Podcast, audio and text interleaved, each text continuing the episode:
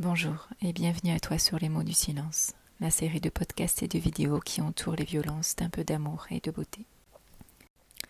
Aujourd'hui, je te présente Justine. Elle a choisi de témoigner avec son prénom parce que c'était important pour elle dans le processus de reconstruction qu'elle a entamé.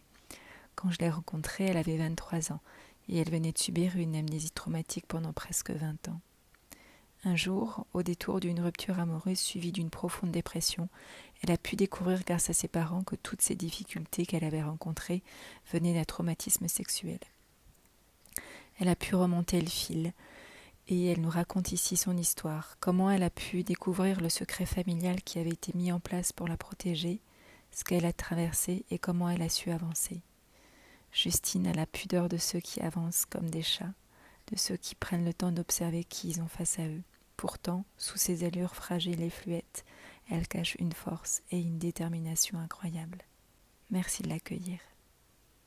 J'ai 23 ans et à mes deux ans et demi, j'ai été violée par le mari de ma nourrice. Est-ce que tu peux nous raconter un petit peu ton histoire? En fait, euh,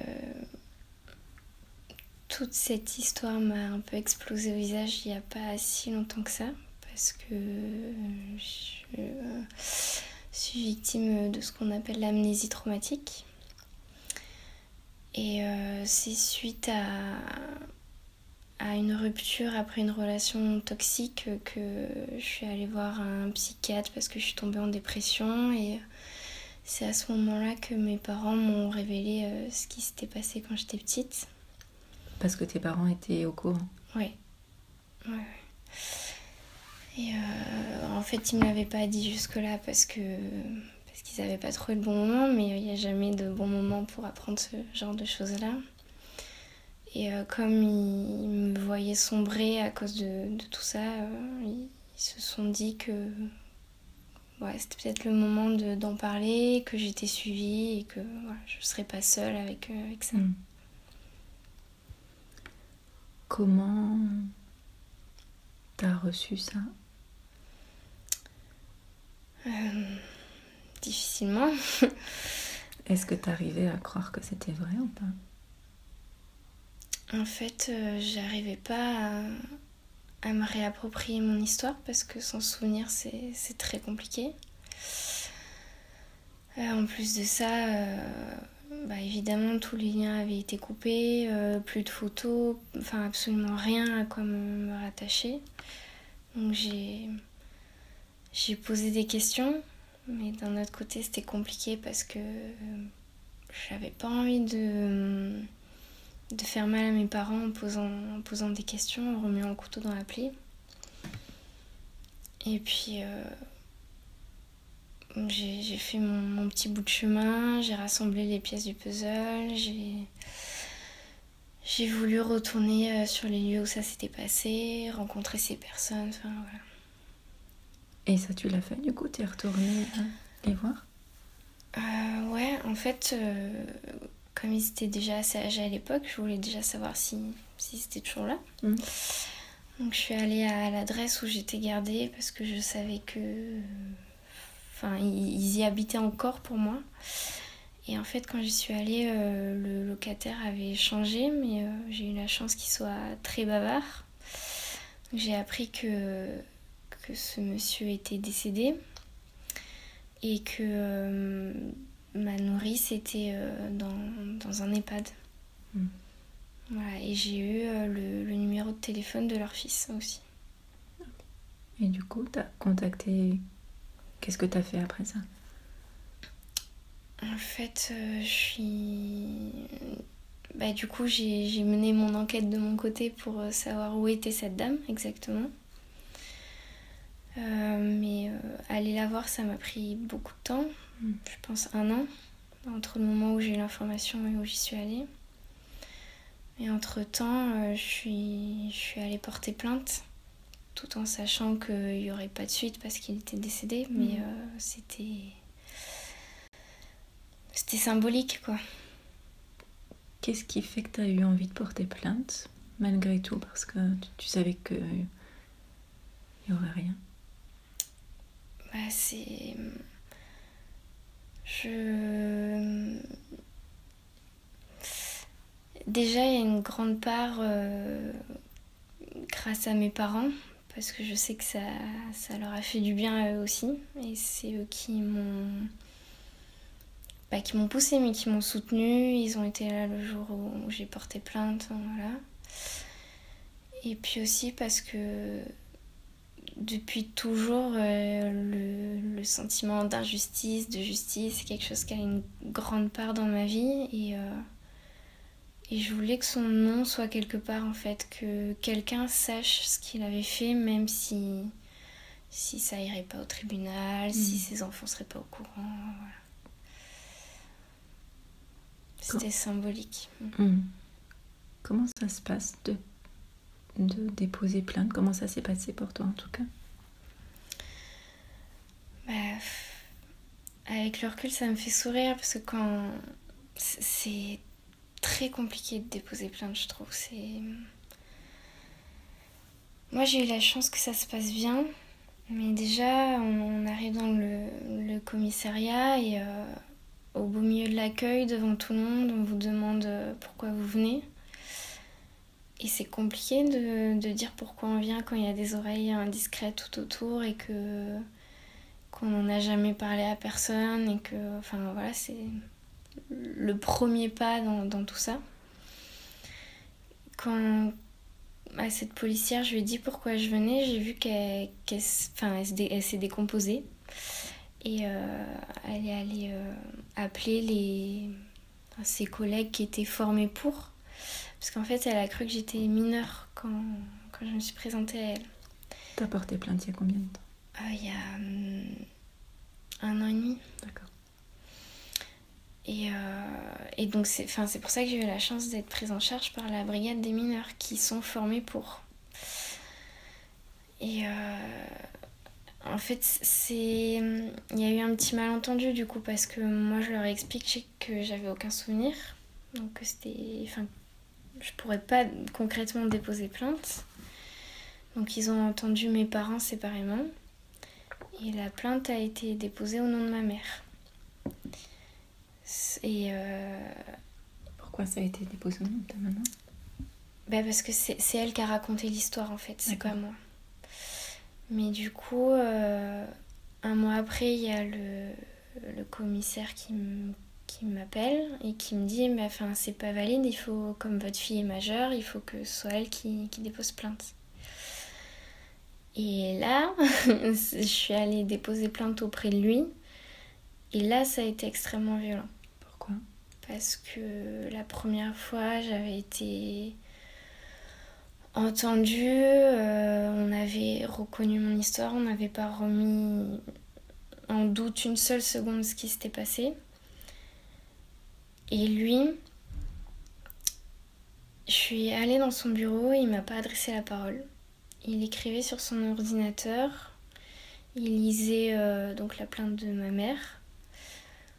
De temps en temps, il me, posait une question pour, euh, pour être sûr qu'il avait bien compris ce qui était écrit, pour bien retranscrire. Mais euh, voilà, tout ça dans un, un énorme silence. Et il m'a posé euh, deux questions à la fin et la seule dont je me souviens c'est euh, euh, est-ce que vous pensez que cet événement a eu des conséquences sur votre vie? Et, j'ai été décontenancée face à cette question parce que déjà j'estime que c'est pas un policier de me poser cette question. Après je sais pas je sais pas comment se passe une plainte en général mais enfin pour moi c'est pas ça relève plus d'un psychologue, enfin voilà. Mm. Et, euh, et là, pour le coup, dans, dans, dans ce qu'il disait, dans ce qu'il me renvoyait, ça remettait en doute euh, mon histoire.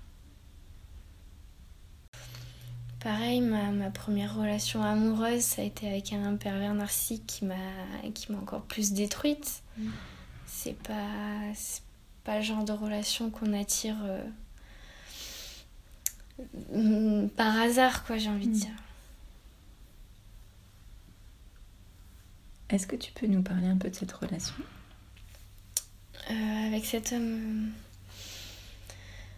Je l'ai connu, j'étais très jeune parce que j'avais 16 ans.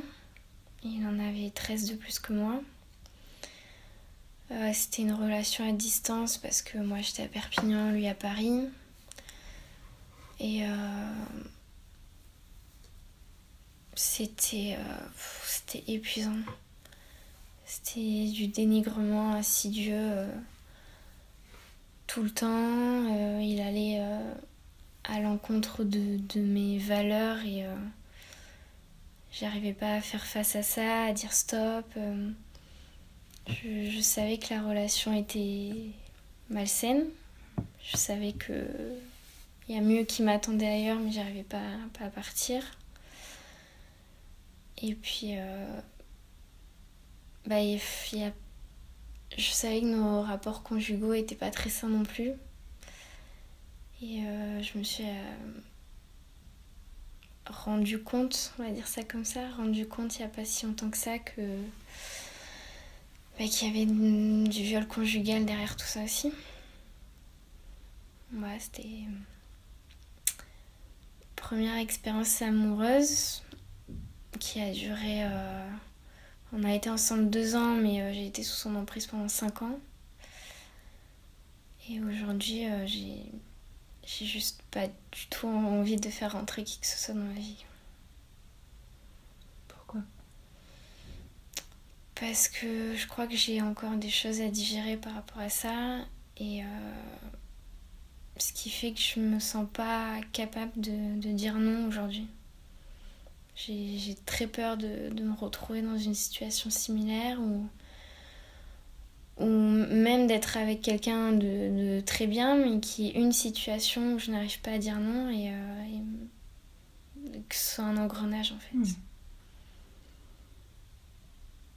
Qu'est-ce que tu te dis de cette relation, hein, du coup, après, euh, avec le recul, que tu as reproduit euh, finalement quelque chose que tu avais déjà connu que... C'est quoi la conclusion que tu en tires? Euh, Je sais pas si c'est de la reproduction, mais euh, je pense que c'est du, c'était un territoire connu en fait. La violence euh, psychologique, le secret aussi, parce que pendant très longtemps, j'ai pas eu le droit de parler de notre relation à ma famille. J'étais tenue loin le secret. Son, sa phrase fétiche, c'était euh, pour vivre heureux, vivons cachés. Et euh, je pense que si je dois faire le parallèle entre les deux, c'est tout le secret qu'il y a eu autour. Hmm. Tous les, les non-dits, le silence.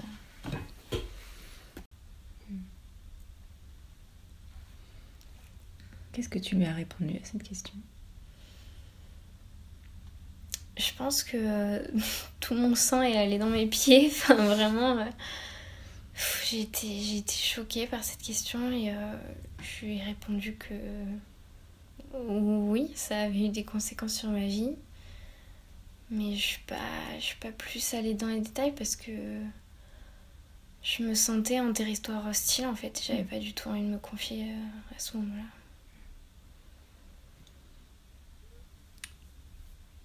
Et aujourd'hui, comment tu pourrais répondre à cette question euh... S'il y a des conséquences sur ma vie, je pense que ce serait trop long de répondre à ça. Hum, ce que j'en pense, c'est que j'ai construit ma vie autour de ça. J'ai créé euh, des milliards de mécanismes de défense, de protection. Sans même savoir ce qui s'était passé en ouais.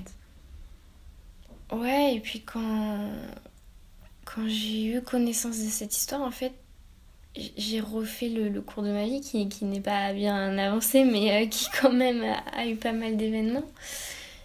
Et, et ça me... Je me sentais vide en fait parce que je savais pas quels avaient été mes choix, mes vrais choix. Mm. Parce que par exemple, euh, j'ai fait, euh, j'ai fait une formation professionnelle dans la petite enfance. je voulais aller dans la protection de l'enfance. J'avais fait un stage d'un an là-dedans et euh, j'étais. Enfin, vraiment, je m'épanouissais dans ce milieu-là. Je, me sentais vraiment bien. Et ce genre de petites choses, je me dis, mais, mais est-ce que c'est un choix? Est-ce que ça a vraiment été un choix? Ou est-ce que c'est juste mon histoire qui m'a amené là? Est-ce que tu peux nous parler un petit peu des mécanismes de protection que tu as mis en place? Hum, la première chose qui me vient, euh, c'est le stress en fait. C'est un état de vigilance euh, permanent. Euh, être à l'affût de tout, être dans l'observation constamment. Et surtout, surtout s'adapter à qui on est en face. soit soit s'écraser, soit montrer un peu les dents j'ai besoin de, savoir où je mets les pieds pour euh, savoir comment je dois, me, comporter et, euh, et, comment je peux être bien et à l'aise dans la situation en fait. Ouais, donc, mécanisme de, de protection, c'est surtout euh, l'hypervigilance et un, un, grand besoin d'information en fait. Mm. Est-ce qu'il y a d'autres choses? Euh, le... Depuis le jour où j'ai porté plainte, le 11 août 2017, y a mon sentiment de faim qui, qui a disparu. Euh, c'est-à-dire que je, je, ne sens pas ma faim, je, je, ne sens pas quand mon corps a, besoin de, de, se nourrir. Donc je me, je me réfère euh, aux heures en ce moment pour garder un, un rythme normal et sain. Il y a, dans les mois qui ont suivi, il y a le sentiment de satiété aussi qui, qui a disparu et euh, je, me suis rendu compte de tout ça parce que je commençais à... Enfin, je faisais des repas sans faim, j'arrivais pas à m'arrêter. J'avais pas faim, j'avais envie de manger. Et un jour, je me suis rendu compte de, la quantité que j'avais ingurgité et c'est comme ça que bah, j'ai un peu plus écouté mon corps et je me suis rendu compte que bah, la faim avait disparu. Voilà, faut... Et est-ce que c'est une difficulté de manger ou c'est qu'est-ce qui se passe exactement? Ça, ça dépend. Euh, il y a des fois où ah, je, suis indifférente, juste euh, bah, je vois qu'il est midi, une heure, bon bah faut aller manger, voilà, faut, se nourrir un petit peu. Il y a d'autres périodes où, euh, dès qu'on parle de nourriture, c'est des nausées, du dégoût de suite mais où j'arrive quand même à manger correctement. Mais voilà. Euh, la seule explication qu'il y a, c'est. Juste indéniable. Ça s'est déclenché le, jour où j'ai porté plainte.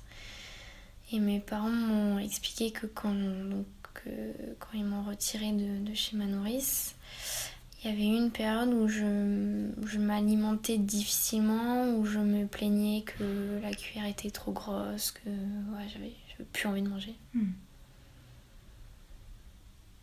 Et c'est tout ça du coup qui est inscrit aussi euh, dans ton corps de façon, hmm.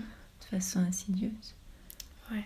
Ben, je sais que j'ai déjà eu des, des, périodes où je mangeais beaucoup parce que je me consolais avec la nourriture, en fait, je me réconfortais comme ça. Ça a été notamment pendant mes, mes études et pendant cette relation euh, toxique. Et c'est aussi ça qui m'a mis la puce à l'oreille quand je me suis vue euh, autant manger. Euh, C'était euh, un an après la fin de mes études où j'avais réussi à perdre du poids, à reprendre une alimentation correcte, raisonnable. Quand je me suis vue retomber là-dedans, je fais ah non. ah non, ça c'est pas possible. Donc c'est pour ça que maintenant je, je, je, regarde un peu, un peu l'heure pour manger parce que si, si je m'écoute, il euh, bah, faudrait que j'attende que j'ai la tête qui tourne, enfin qu'il y ait un signe euh, physique. quoi. C'est quoi la relation que tu as avec ton corps aujourd'hui? Euh, bah Après mes études, j'ai réussi à perdre 10 kilos. Donc ça m'a fait beaucoup de bien moralement. J'ai réussi à mieux accepter mon corps, à, à mieux être dedans. Après, voilà, j'en prends pas spécialement soin. Enfin, je... il est là, c'est ma machine pour me lever le matin et faire ma journée. Voilà. Il y a des. Après, c'est par période. Il y, a, des périodes où voilà, j'ai besoin de, de cocooning, de, de, mettre des crèmes, ce genre de choses. Et il y a d'autres où, où je suis tellement violente avec moi-même que mon, corps, le, toucher, euh, ne serait-ce que pour se laver, euh, sentir ma main sur mon épaule, enfin voilà, des choses bêtes comme ça, c'est pas possible parce que je mm. c'est de la haine, de la colère qui, qui surgissent direct.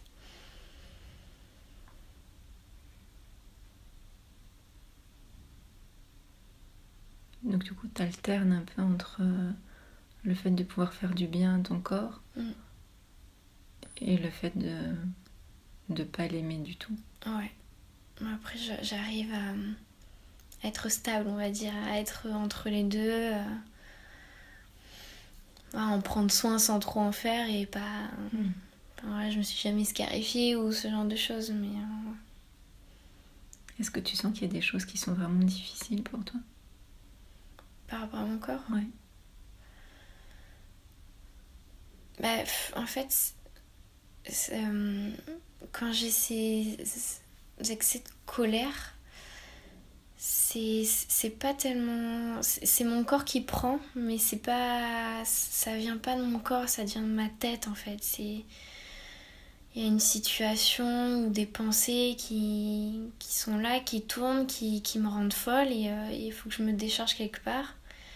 Et en général, ça se, ça se décharge dans, dans la violence et euh, jusqu'à présent ça a été euh, sur mon corps mais comme ça pourrait être aller faire de la boxe, aller courir, voilà, c'est chacun trouve ce qu'il peut. Hmm.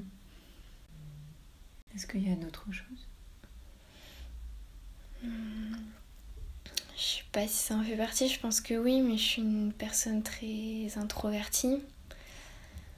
Euh, je j'ai essayé en fait toute ma vie de me rendre invisible, de, m'effacer. Alors, euh, je pense que j'ai réussi euh, dans ma scolarité parce qu'il n'y a pas un seul bulletin où on me dit pas que je suis timide et que je prends pas assez la parole. Mais euh, je pense que j'avais réussi aussi dans ma famille à me. pas à me rendre invisible, mais à être là mais très discrète, à pas surtout pas attirer l'attention. Hmm.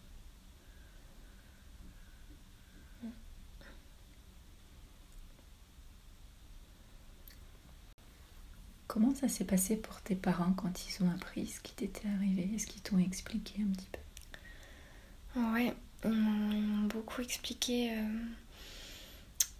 en fait, ils s'en sont rendus compte parce qu'à l'époque, j'avais, je commençais à poser des questions très étranges, des questions qui n'avaient rien à faire dans la bouche d'une petite fille de deux ans et demi. Comme quoi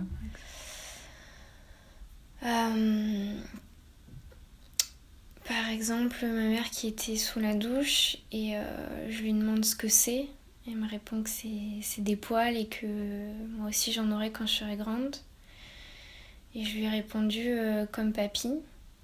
Et Papy, c'est le, surnom que je donnais à, cet homme-là. Je, je prenais des positions. Euh, enfin.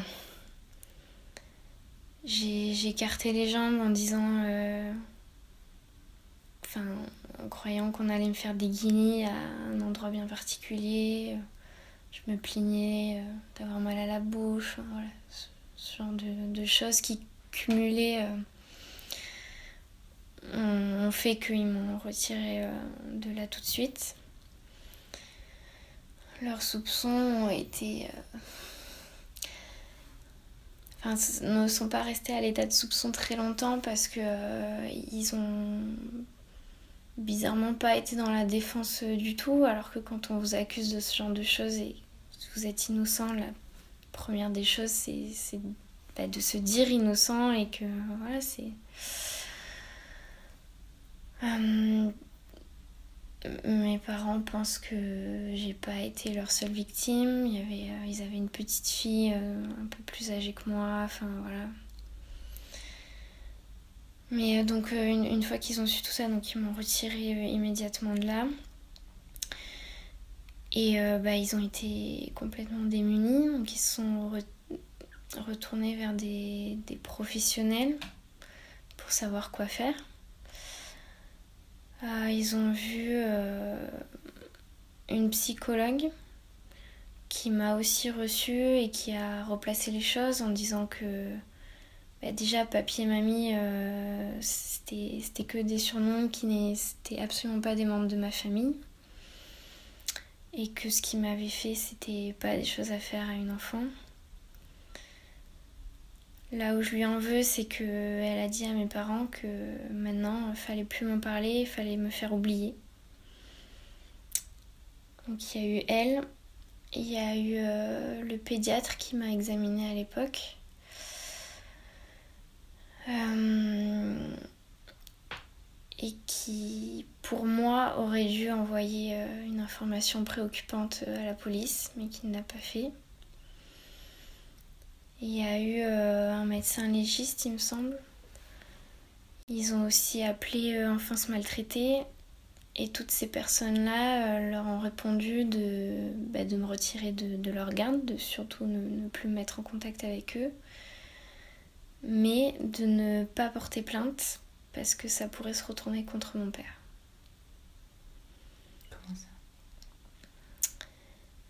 Je, je sais pas ce qui s'est passé dans la tête de ces gens, mais euh, c'est très souvent à la victime d'expliquer pourquoi elle a été victime et d'apporter les preuves, et je pense qu'il n'y avait pas assez de preuves.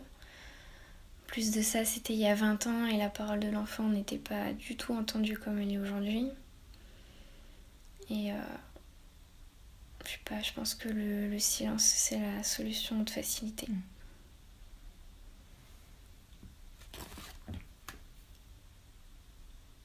Du coup, il n'y a pas eu de dépôt de plainte à ce moment-là Non.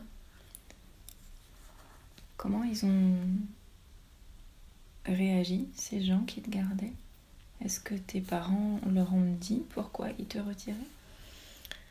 Euh, Ils les ont juste appelés pour dire qu'ils me retiraient de leur garde, du coup.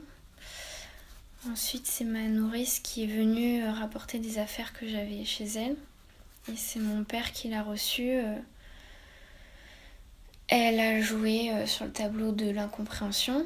Donc mon père lui, a dit que elle savait très bien pourquoi enfin pourquoi il me retirait de leur garde. Et il lui a aussi dit euh, de, faire attention à sa petite fille, que ce genre de personnage-là, ça s'arrêtait pas. Enfin, ça s'arrêtait pas, que voilà, ça avait pas de limite. Et elle lui a répondu euh, Oh, sa propre petite fille, vous croyez? Voilà. Et, euh, et euh, quand ils l'ont eu au téléphone aussi, il me semble qu'ils ont eu donc son mari et que très vite il a, il a donné le, téléphone à, sa femme et que voilà, il y a eu, il y a eu du silence, du déni. Et après, euh, tout lien a été coupé en fait. Ils se sont recroisés euh, une fois en ville et puis après on a, on a déménagé. Donc, euh, Et du coup, tu as revu cette femme? J'ai revu cette femme cet été.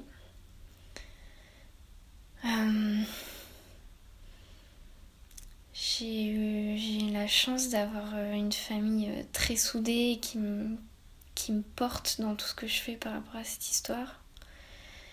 Et mon frère et ma soeur m'ont accompagnée.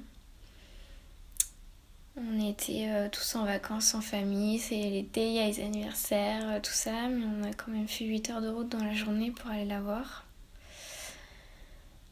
Et euh, ça a été. ça a été un peu compliqué parce qu'elle a elle niait tout, mais d'un autre côté, elle, disait des choses qui, qui validaient tout ça en fait. Hum, par exemple, hum, dire que elle a toujours protégé son mari et vice versa.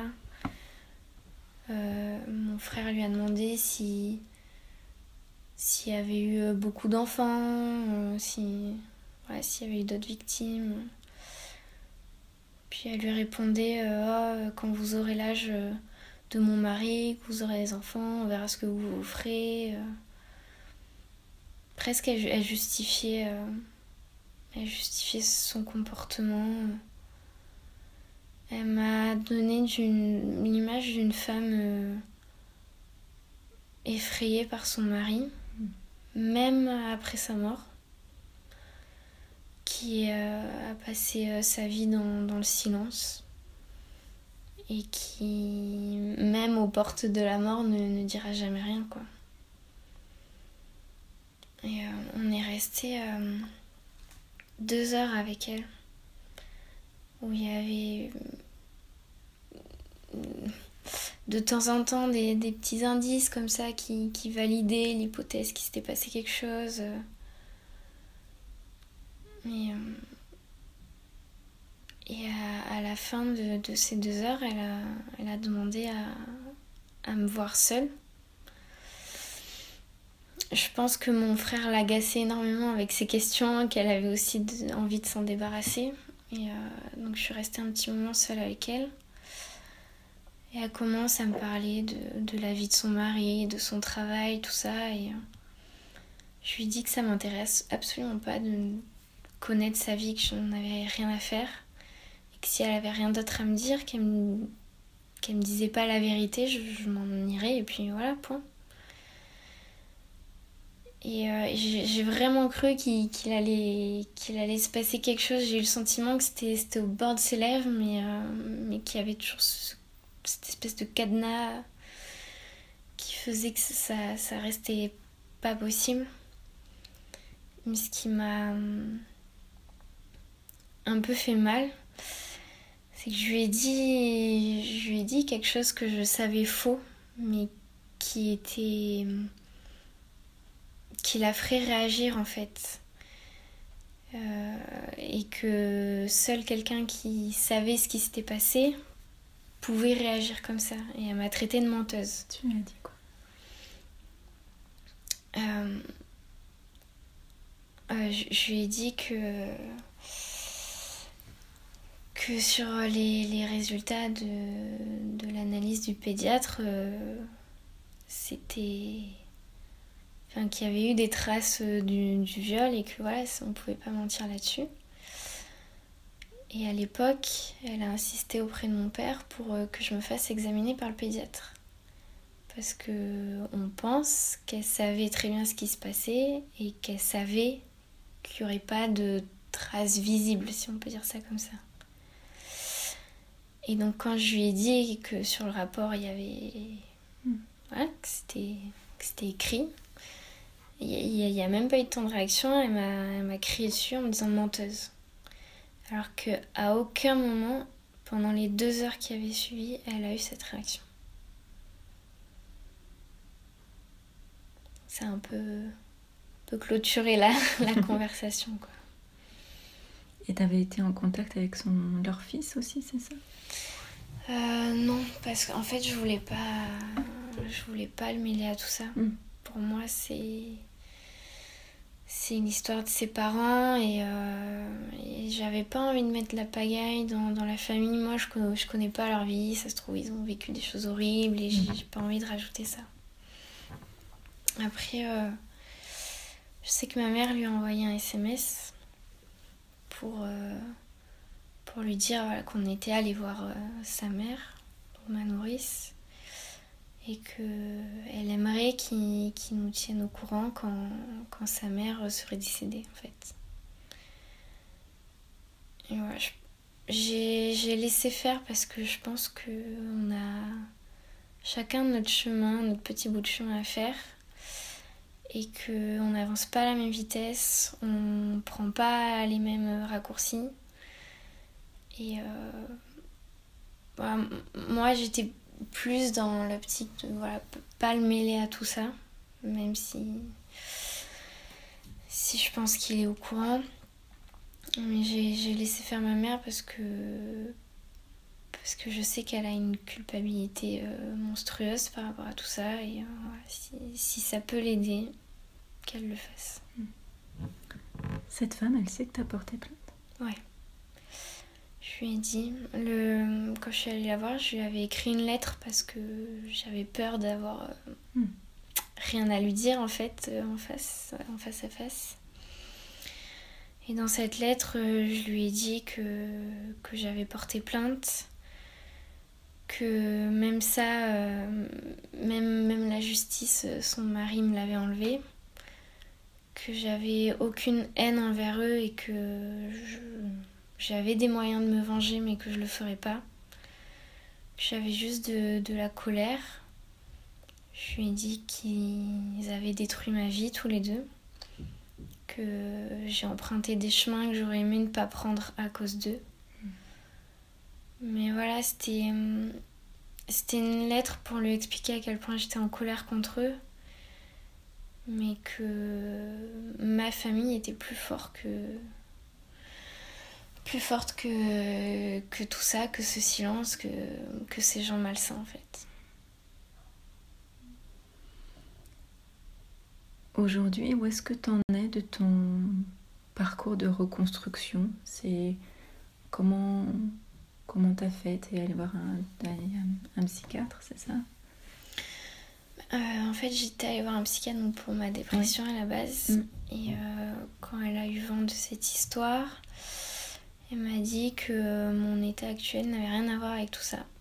Et elle a, elle a balayé ça d'un coup de main et voilà. Donc ce jour-là, c'est la dernière fois que je l'ai vue parce que. Enfin, je vais pas dire qu'elle est incompétente, mais euh, enfin pour moi ça a été une grande claque et euh, je ne me voyais pas retourner auprès d'elle. Je suis allée voir une, autre psychologue euh, avec qui ça se passait bien, mais on restait en surface en fait, on n'allait pas en profondeur et ça m'aidait pas à avancer. Ça, ça remuait tout ça, mais ça guérissait pas. Et euh, au final, j'ai trouvé une, une, psychologue qui est spécialisée, qui est formée en victimologie et qui, elle, par contre, m'aide énormément.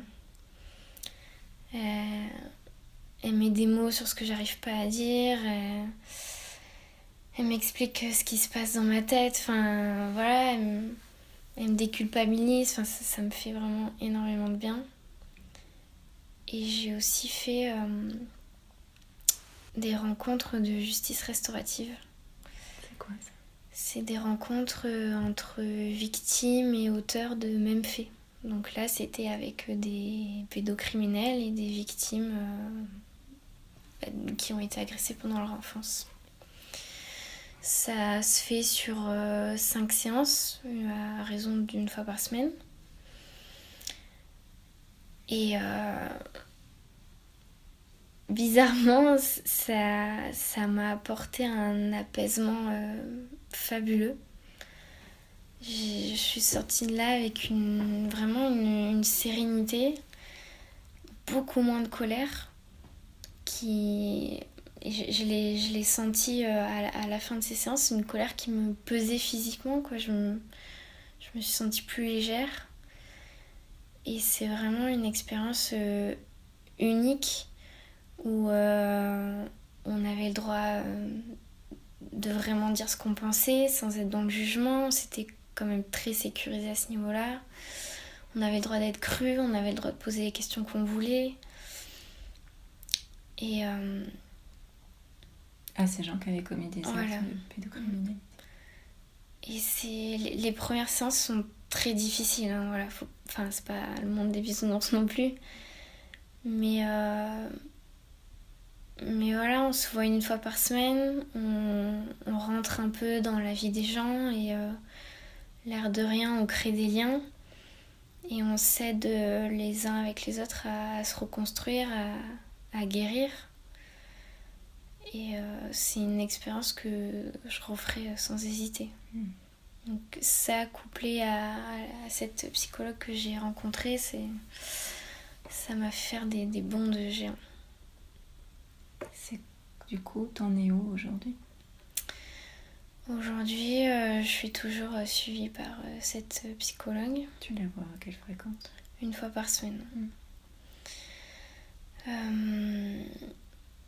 Bah, la justice restaurative s'est terminée il n'y a pas longtemps et on se voit en janvier pour faire un petit bilan, puis après ce sera définitivement clôturé.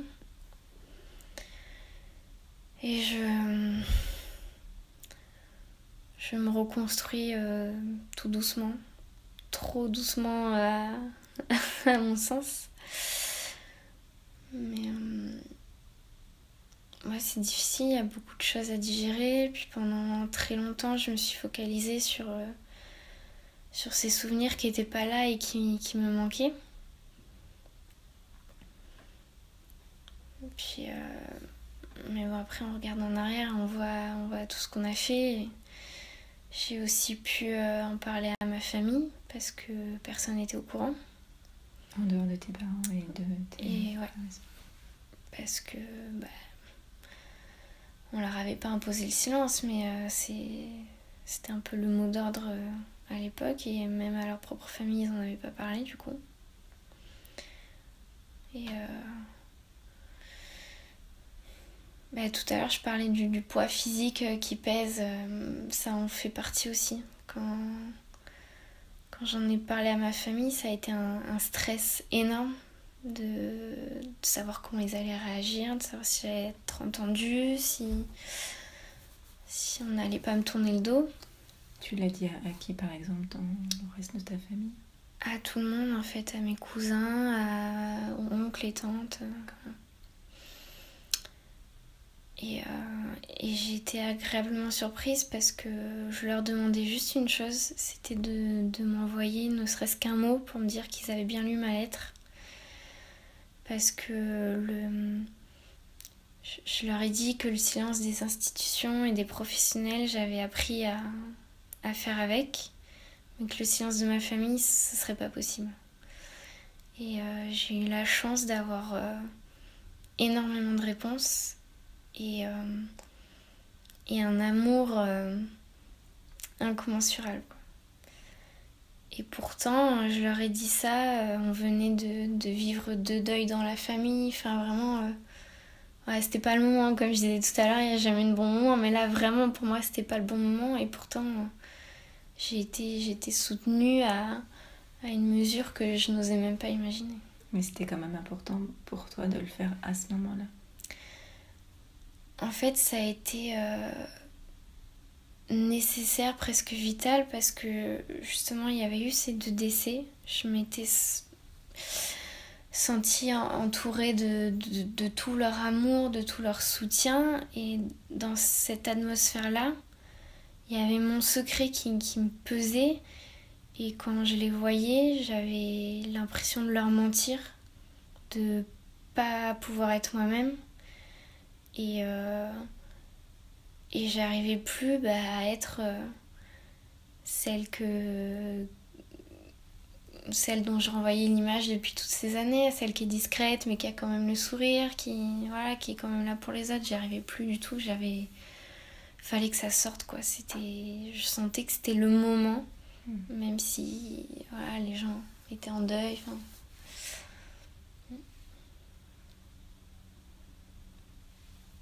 Qu'est-ce que tu as envie de rajouter? Euh, s'il y a bien une chose que, que, je peux dire à toutes les personnes qui ont un secret, qui soit lourd, pas lourd, petit, énorme, juste d'en parler. Et même si la, la, première personne à qui on en parle, elle nous entend pas, elle, nous renvoie euh, ses propres peurs, elle nous renvoie euh, son envie de silence, de, persister en fait. Parce que voilà, moi j'ai rencontré plein de gens qui, qui m'ont fait douter, qui m'ont fait envie de me cloîtrer, de me taire. Et avec le temps, je vois que parler fait un bien fou. C'est c'est vital, ça, ça redonne de, de l'énergie, ça donne envie de se battre. puis grâce à ça, on rencontre, on rencontre des gens qui, sont, qui, qui, ont traversé les mêmes choses, qui, qui nous comprennent. Et ça aussi, c'est un bénéfice inestimable de, de pouvoir être avec des gens qui, qui comprennent ce qu'on a vécu, ce qu'on traverse. Qu'est-ce qui fait que tu as eu envie de témoigner aujourd'hui? Euh, C'est une envie que j'avais euh, depuis un petit moment, mais que je n'osais pas, pas franchir le cap, je ne savais pas comment le faire, je ne savais pas comment j'avais envie de le faire. Et puis euh, j'ai eu, eu ce mail et je me suis dit, bon allez j'y vais. J'ai pas trop réfléchi. Je, je, mentirais en disant que j'ai pas stressé et que ça n'avait pas été euh, des, des, Il y a eu quelques jours d'angoisse énormes, euh, voilà. Mais c'est... C'est pour qu'il y ait des personnes qui, qui entendent que qu'elles sont pas seules, que malheureusement il y a énormément de personnes qui, qui ont traversé ça, des personnes qui peuvent se soutenir euh, mutuellement et de voilà, briser ce silence. Moi, on a, on a imposé le silence à mes parents, on me l'a plus ou moins imposé aussi. Et, euh, je sais pas, c'est pas un droit, c'est pas un devoir le silence. voilà, faut que, faut qu'il se brise. Comment tu te sens là maintenant après avoir dit tout ça? Ça va, j'ai un peu, un peu remué. Je, pense qu'il y aurait encore mille choses à dire, mais euh, s'il y a ne serait-ce qu'une personne à, qui j'ai pu faire euh, du bien grâce à une phrase, un mot, peu importe, ce sera bien au-delà de mes espérances pas de regret du coup. Voilà, exactement. Est-ce que tu as envie qu'on s'arrête là?